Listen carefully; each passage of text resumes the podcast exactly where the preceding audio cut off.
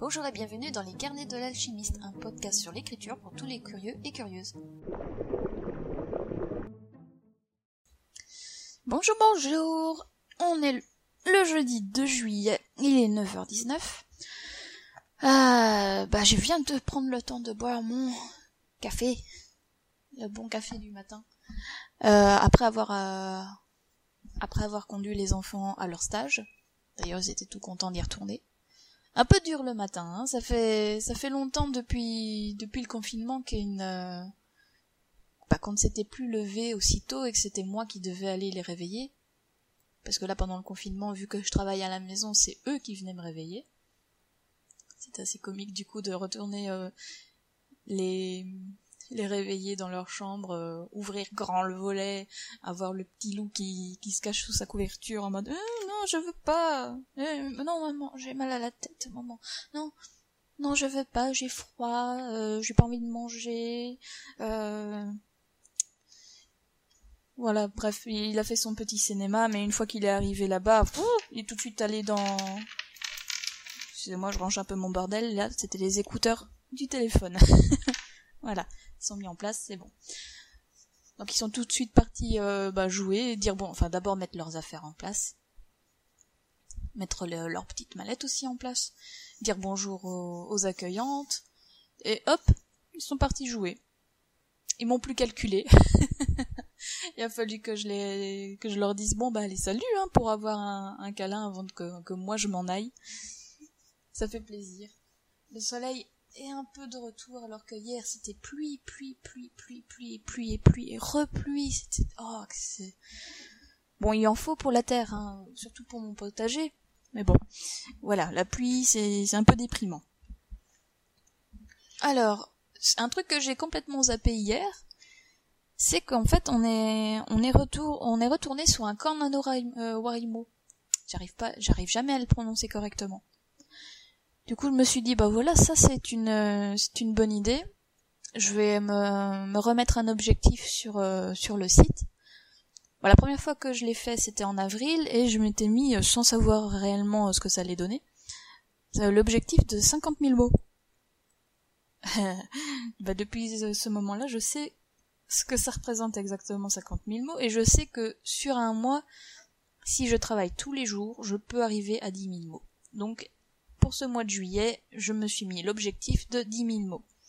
Et j'ai remis le compteur euh, à zéro avec, euh, bah du coup avec ce que j'ai pu terminer, c'est des... depuis depuis la fin du, du camp d'avril à hier. Ce qui fait que depuis avril à hier, il y a eu 1468 mots. Voilà. Donc maintenant, jusqu'au mois de juillet, ce qui serait bien, c'est d'arriver à 10 000 mots de plus. Ça va être quelque chose. Et l'objectif qui suivra, le, le camp NaNoWriMo, ce serait avant le 31 août d'avoir terminé le projet 42 pour que je puisse le soumettre euh, au concours littéraire d'Amazon. Donc si tu ne sais pas ce que c'est, euh, Amazon lance un concours littéraire pour, euh, pour, que ton livre auto-édité soit mis en avant sur leur site KDP.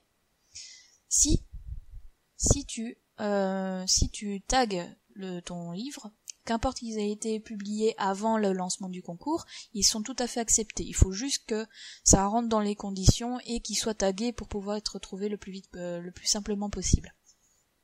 Donc moi je me suis dit, bah, si ça peut me motiver à finir projet 42 euh, avant le 31 août, c'est une chose à faire. Ça peut être, je peux être mise en avant si, si ça fonctionne. Comme ça ne peut rien faire. Mais c'est un bon objectif pour terminer le livre. Donc voilà. Donc là, l'objectif pour le mois de juillet, c'est 10 000 mots. Et l'objectif pour le mois d'août, c'est d'avoir terminé mes 42 nouvelles. Je ne sais pas si je vais y arriver. Parce que faut, faut s'avouer que j'ai quand même l'objectif d'écrire 42 nouvelles pour ce, pour ce projet, et là j'en suis à 8, au moins 8 titres. Donc ça va être peut-être un peu compliqué d'arriver à 42 d'ici la fin du mois d'août, mais bon, on verra bien, hein, qui, qui sait. On est que, on est que le 2 juillet, il peut se passer plein de trucs quand même. Bon, allez. Euh, sur ce, aujourd'hui, bah, donc l'objectif sur mon Trello, c'est euh, bah, le camp, donc écrire au moins, en tout cas essayer d'avancer un peu plus sur Occitine. Euh, j'ai un article pour mon propre blog, qui sera la partie 2 des dessins animés, donc ce sera plus de la recherche pour l'instant, et j'ai une analyse de livres à faire. Il faut que je l'ouvre, et je me demande si je vais le faire aujourd'hui, ou si je le reporte pour la semaine prochaine pour dire de... Enfin bref, je verrai bien. Je verrai bien aujourd'hui. D'abord essayer d'écrire, de me remettre dans le bain de, de Occitine. Occitine, qu'est-ce que je raconte? C'est même pas ça le titre. C'est oxytocine. Voilà. Donc, c'est parti. On y va, on s'enjaille, on va y arriver. À tout à l'heure les loulous. Alors, je reviens, il est 10h28, j'ai écrit pour l'instant 240 mots. Et je viens de, poser un mot que j'ai envie de vous défier, si vous aussi vous écrivez, d'arriver à le à le à le mettre dans vos écrits. Donc ce mot c'est gérontophile. Donc gérontophile pour ceux qui ne savent pas, c'est c'est une, tendance à avoir des attirances vers une personne beaucoup plus âgée que vous. Donc euh, ce que nous dit euh, Wikipédia. La gérontophile, du grec euh, géron qui signifie vieillard et phile qui signifie amour, est une paraphilie ou un comportement sexuel atypique de type chronophile. J'adore tous ces mots. Excitation due à la différence d'âge, dans laquelle un individu est sexuellement attiré par un, un partenaire sexuel très âgé. Voilà. Je vous laisse méditer sur le mot et voir de la manière dont vous pouvez l'utiliser dans un écrit. Moi, j'ai réussi à l'instant. Vous inquiétez pas, c'est pas sale. Allez, sur ce, moi je continue mon, ma petite session d'écriture. On se retrouve plus tard. Ah oui, et juste pour info, euh, j'ai eu une notification comme quoi le podcast n'est plus seulement sur Spotify, mais il est aussi sur Breaker, il est arrivé sur podcast, euh, Google Podcast, et celui-là je connais pas, attends.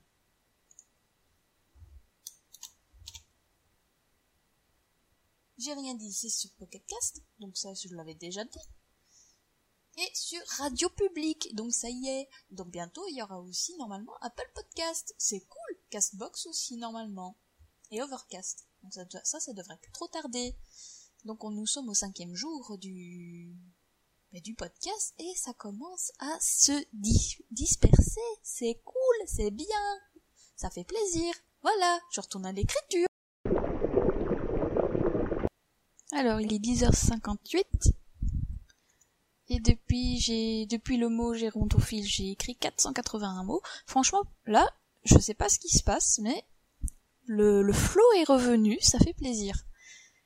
Et j'avoue que là, pour l'instant, euh, Oxytocine est occupé de prendre une voix que je n'avais pas du tout euh, pensé ou, ou suggéré au début que j'ai, j'ai écrit euh, les, les grandes lignes de, cette histoire, mais, franchement, je m'amuse beaucoup et j'espère que, vous allez l'apprécier autant que moi. j'avoue, j'avoue, j'ai même mis des petites, euh, des petites euh, anecdotes de jeu qui, euh, bah, en tout cas, les personnes concernées, si elles lisent l'histoire ou si elles m'entendent, se se reconnaîtront certainement. Ceux qui sont aussi dans la confidence reconnaîtront le, le la privée de Joe qui est déjà d'ici, je me marre. Ça va être excellent. Allez, je continue.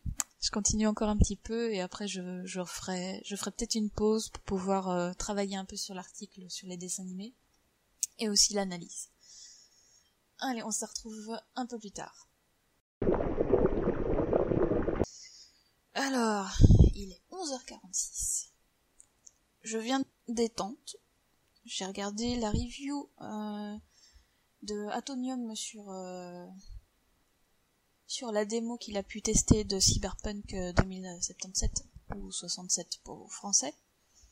Et j'ai le seum. Putain, j'ai le seum. Alors pourquoi j'ai le seum? C'est parce que bah, je le savais depuis le début et j'étais déjà dégoûté à l'époque quand il a été présenté à l'I3 que Cyberpunk étant un FPS, donc un jeu à la première personne, je ne pourrais pas y jouer. Parce que je suis le genre de personne qui qui devient euh, nauséeuse et attrape un des maux de tête euh, carabinés dès qu'il y a un jeu à la première personne, ou même pire, dès qu'il y a un vlog qui est filmé de manière un peu trop saccadée, je deviens malade et c'est fini. C'est fini pour moi. Il faut que j'aille me, reposer et laisser passer la, douleur, parce que même une aspirine, ça ne, changera absolument rien. Donc, pourquoi est-ce que j'ai encore plus le seum que lors de la présentation à l'I3 Parce que je viens de me rendre compte que Cyberpunk 2067, euh, 77, j'ai essayé de faire un effort pour vous, je me suis bourré. Donc Cyberpunk 2077 est typiquement le jeu avec le gameplay qui va me faire le plus kiffer ma life. Donc pour ceux qui pensaient que Cyberpunk ça allait être un GTA encore une fois, euh, ben non. Là, ça va réellement, apparemment le jeu va réellement être basé sur le, le roleplay. Moi qui adore le roleplay, moi qui adore les jeux de narration, avec une, un background bien construit où tu es hyper t'es immergé directement dans l'histoire, que tu veux tout savoir, tout découvrir, un peu comme euh, The Witcher 3. Heureusement The Witcher 3 et tu, tu vois Gérald donc t'es à la troisième personne, donc là je peux y jouer autant que je veux. J'ai le somme, mais j'en ai marre, je veux pleurer ma vie. Je veux pouvoir y jouer. Je veux seulement devoir euh, suivre des, des streams et, et des, des vidéos euh, YouTube pour pouvoir suivre l'histoire parce que voilà, je, ça sent que je suis dégoûtée ou pas? Réellement, je ouais. Sniff.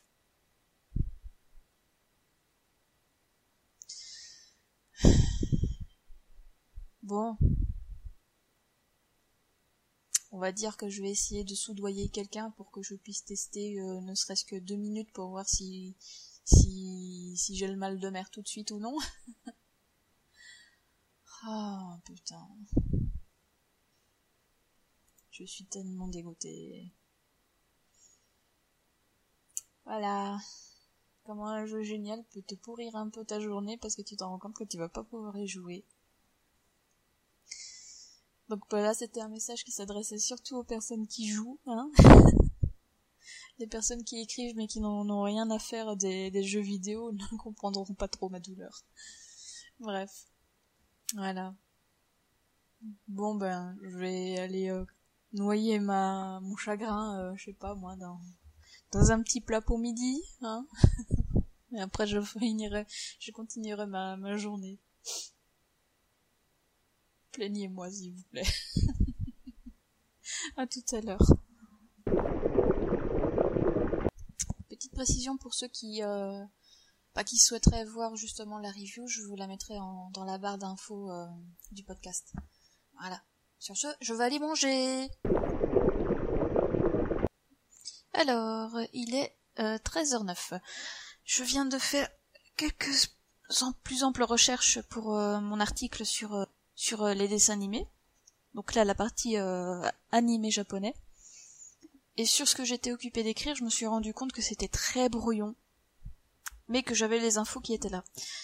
Du coup, j'ai décidé euh, d'arrêter mon, mon, patouillage et que je diviserai, enfin plutôt découper mon article en euh, 11, ouais, 5 points. Donc, qu'est-ce que c'est un animé? La consommation d'animés au Japon, la consommation d'animation en Occident, euh, la, guerre des chaînes et la censure française. Donc ça, c'est ce qui s'était passé durant le, entre 80 et 90. 90, hein, on se comprend. et du coup, mon top 5 d'animation euh, japonaise euh, qui serait juste à visionner. Là, ça va être très très dur pour moi, vu que je, suis assez consommatrice. Enfin, j'ai été assez consommatrice de, de ce genre quand j'étais ado. Et il arrive en ce moment que j'en regarde encore, mais je suis plus tournée vers les longs métrages japonais que vers que les séries. Les séries, j'avoue qu'en ce moment c'est plus trop mon truc. Autant séries d'animation que séries euh, en live action. C'est, je ne suis pas une sérivore. je suis plutôt une casual dans le domaine. Mais par contre, les films, des, bons films et des bonnes, des bons euh, dessins, des, bons euh, films d'animation, ça, ça par contre, je suis, je suis une très, une très forte consommatrice. Surtout, surtout si l'animation pour les, pour bien sûr pour les films d'animation. Si l'animation est réussie et pour les deux genres, si le scénario est une bombe, à ce moment-là, je suis heureuse. et c'est assez, c'est assez dur d'en trouver autant pour les films que les, que les films d'animation. C'est, c'est très dur de trouver quelque chose de correct. Selon mes critères, on se comprend. Voilà. Bon, du coup, je vais faire peut-être une petite pause. Euh, J'irai bientôt sortir pour aller faire les courses avant d'aller chercher les enfants. Profiter qu'il ne pleut pas. Ça, ça fera plaisir. Voilà. Euh... Du coup, j'ai déjà travaillé donc pour l'article. Je vais le laisser dans mon Trello pour l'instant. Et bah, du coup, je vais commencer l'analyse euh, du livre que j'ai à lire. Voilà. Bon, en fait, euh, j'ai pas vraiment arrêté mes recherches pour euh, pour l'animation japonaise. Je suis, je occupée de lire justement des des, trucs sur Wikipédia sur bah là du coup la, la guerre des chaînes en bah, qui s'est passée en en France et qui a du coup mis cette étiquette euh, bah, aux animés japonais euh, trop violents, trop niais, blablabla. Bah, en fait, c'est vraiment à cause de bah, des, personnes qui s'occupaient de la programmation. Genre, j'imagine très bien Enfin, j'imagine les, gars qui, achètent, oui, allez, viens, donne-moi ton catalogue, c'est bon, t'as plein de trucs derrière. Oh, ok, beau dessin, c'est bon, ok. On programme, on traduit, et c'est parti alors que apparemment de ce que je comprends dans ce que je lis, ils n'ont fait aucun effort pour voir le public cible et les sujets traités. Par exemple, ben, comme je l'ai écrit euh, dans mon brouillon euh, pour, euh, pour l'article, Ken le survivant, si vous connaissez, c'est quelque chose d'hyper violent, hyper dur, parce qu'il est destiné à un public adulte au Japon. Donc la, la série a été a été diffusée en 89. Et il y a quand même des psys qui ont été embauchés par AB Productions pour adapter la série au jeune public occidental en y introduisant des coupes psy et des, adaptations bon enfant. Franchement, au lieu de... Vas-y, ah, mettons, mettons du maquillage sur quelque chose de dégueulasse pour que ça passe au, au plus grand nombre. Faisons de l'artifice plutôt que montrer la vérité et du coup se dire avec pré-réflexion non ne mettons pas ça euh, non ne mettons pas ça sur nos télévisions. Sinon on, va perdre de l'argent. Donc voilà donc c'est en 1990 que la CSA intervient auprès de TF1 au sujet de la série japonaise Muscleman. Je venais de naître du coup j'en ai pas entendu parler de cette série car elle présentait un personnage affublé d'un symbole jugé nazi. Donc si ça devait être la croix gammée, faut savoir qu'au Japon, elle n'a même s'ils ont connu bah, du coup euh, l'influence nazie, ce, symbole n'a pas la même connotation que chez nous maintenant en, Europe. Enfin, Bref, vous avez, compris. C'était, c'était un, un, même, même avant, même avant le avant, avant la Seconde Guerre mondiale, ce symbole, c'était un symbole païen. C'était un symbole de protection. Et avec le fait que, bah, que Hitler a décidé de l'utiliser comme, euh, bah, comme, symbole euh, sur, euh, bah, sur son sur ses idées, ça a maintenant une connotation négative auprès d'un large public. Et je pense que ce n'a pas eu le même impact fort au Japon, vu que ça a une autre signification. Pour ça, il faudrait que que je me renseigne un peu plus sur euh, sur sur ce symbole-là en Asie. Mais si vous regardez un peu un peu euh, si vous observez avec plus d'intention certaines photos euh, d'Asie, vous pourrez voir des lampions justement avec ce symbole. Au départ, moi aussi, ça m'avait choqué, mais après, j'ai mon cerveau qui m'a dit non, là-bas, ça a une autre signification, ce n'est pas la même. C'est comme c'est comme les, croix les croix inversées, les pentacles inversés, ça c'est juste une manipulation humaine. Enfin même euh, même, à la base c'est c'est une création humaine.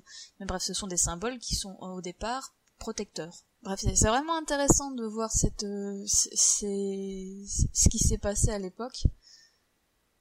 Donc c'est c'est dû à, à, coup en 1990 avec euh, le symbole en question que la chaîne supprime donc la série, donc euh, Muscleman. Le mot japonaiserie naît de ces deux polémiques et ce terme fut relayé par Télérama ou Libération qui jugent ces séries niaises ou trop violentes.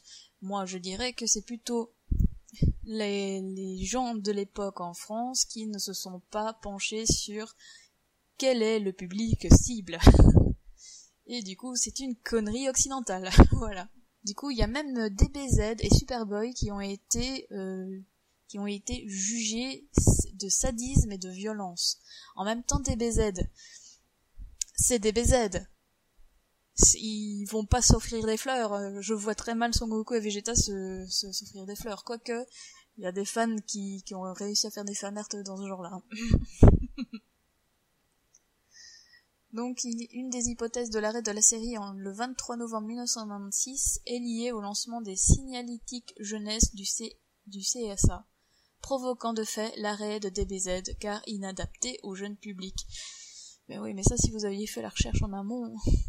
Du coup, euh, une série, euh, une série euh, japonaise que je n'ai pas connue en avril 93, qui a suscité aussi une large polémique par son contenu sombre. Donc ça, c'était très cher frère.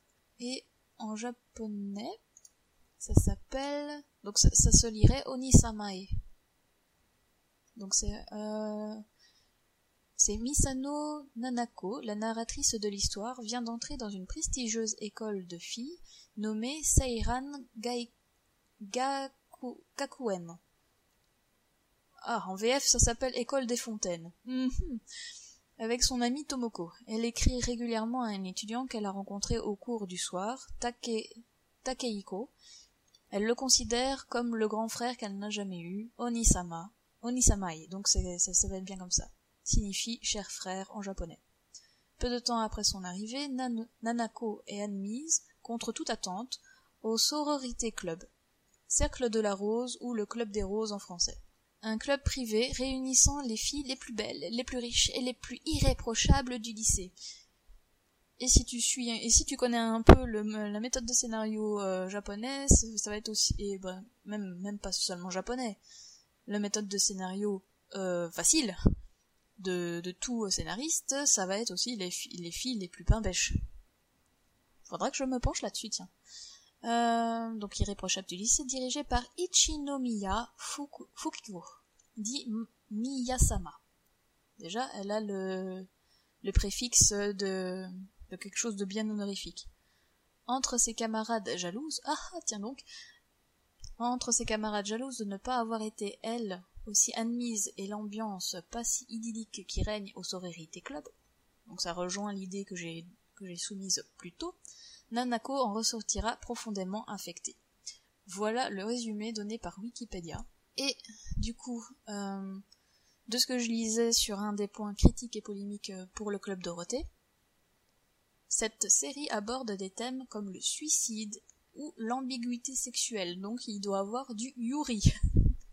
si bien qu'elle est diffusée en crypté au Japon. Rien que ça, ça devait souligner en traits rouges, ne montrez pas ça à des enfants, n'est-ce pas C'est comme le dernier épisode de Gigi.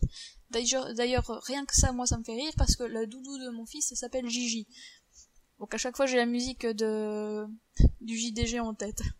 Et ça, je lui, je lui ferai jamais pour, en tout cas pas tant qu'il est tout petit.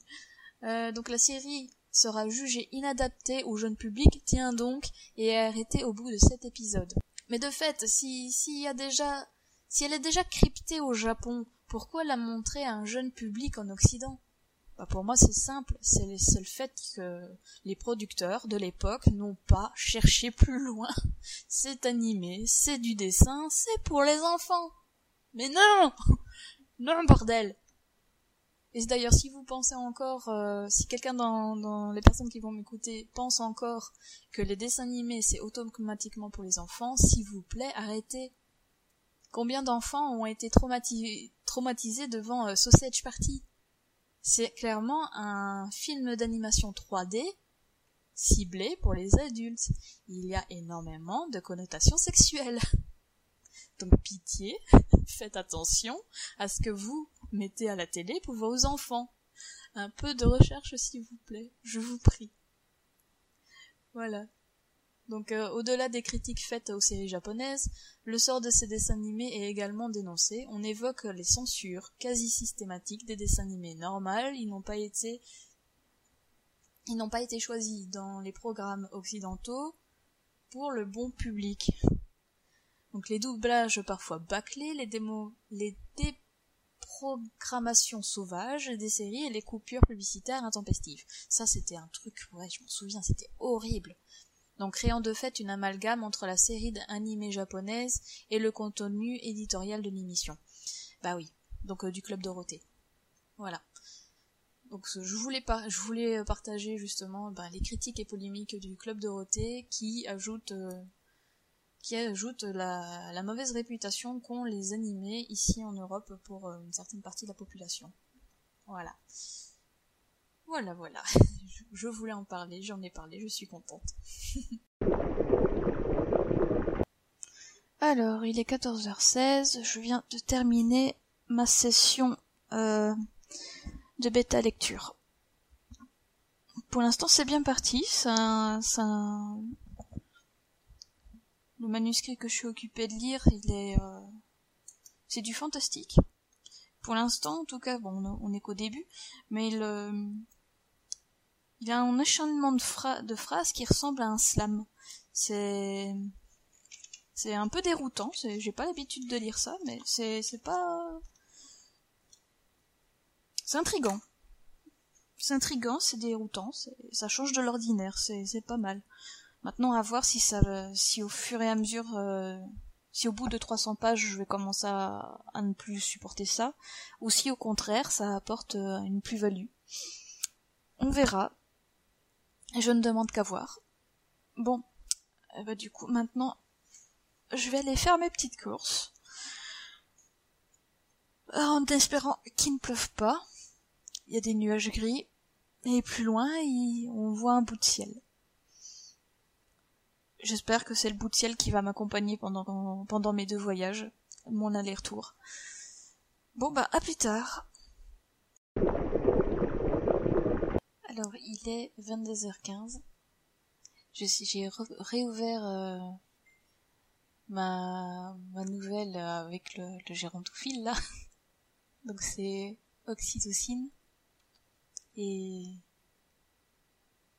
en fait, euh, à toutes les personnes qui liront euh, la, nouvelle sur mon blog. J'ai une énorme pensée à vous en écrivant ce passage. Bref, je retourne à mon délire. Souvenez-vous bien de mon rire une fois que vous serez sur cette, euh, sur cette nouvelle.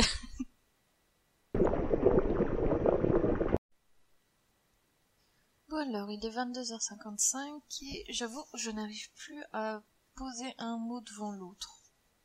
Coup, je pense que je vais arrêter le vlogcast ici, ainsi que bah du coup euh, d'écrire.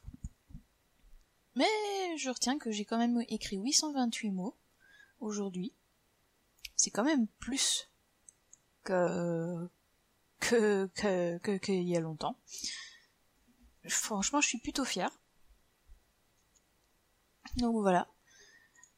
Donc euh, pour terminer le vlogcast, euh, hmm, j'avais fait suspension hier, du coup bah je vais je veux vous proposer un extrait de Ne provoque pas la sorcière. Nous entrâmes dans la maison de Dame Clémence à pas de loup. Jeannette resta collée à moi alors que nous avançâmes. Tout était noir, poussiéreux et silencieux. Seul le bruit de nos pas sur le plancher brisait le silence des lieux. Entrer dans cette maison, c'est comme toucher une coccinelle. Cela porte chance, ce que tu m'as dit, marmonne Jeannette dans mon dos d'une voix tremblante. Oui, et si tu ne te tais pas, le croque-mitaine va venir t'attraper, plaisantai-je. Arrête avec ça, tu sais bien que cela m'effraie. Un craquement résonna sur notre droite. Nous nous retournâmes toutes les deux dans la direction. Mais nous ne distinguions rien. Le bruit devait provenir du salon, que nous voyions grâce à un peu de lumière perçant à travers les planches clouées aux fenêtres. Nous ne bougions pas. C'est à peine si l'on osâme respirer. Les craquements se reproduisit, mais cette fois au-dessus de nos têtes et plus rapidement. En levant, en levant nos regards, nous apercevions de la poussière tomber du plafond. Et les pas semblaient se diriger vers l'escalier, se situant juste devant nous. Jeannette tira sur mon tablier en m'incitant à partir d'ici. Je résista un instant avant de courir vers le dehors à sa suite. Je ne sais pas ce qu'il y avait à l'étage, mais j'ai cru apercevoir des jambes poilues et fourchues en haut, des marches. Thomas et Bastien rigolent de bon cœur en lisant la fin de l'histoire. Les deux fillettes sont retournées pour voir une, dernière fois la bâtisse en ruine disparaître avec à son seuil une créature mi-homme mi-bouc. Franchement, qu'est-ce qu'on ne savait pas écrire en ce temps? Et c'était censé faire peur plaisanta Thomas en se levant de table. Il faut croire, répondit Bastien, en faisant défiler les pages entre ses doigts. Écoute ça. Je ne revis plus jamais cette maison faite d'argile et de chaume.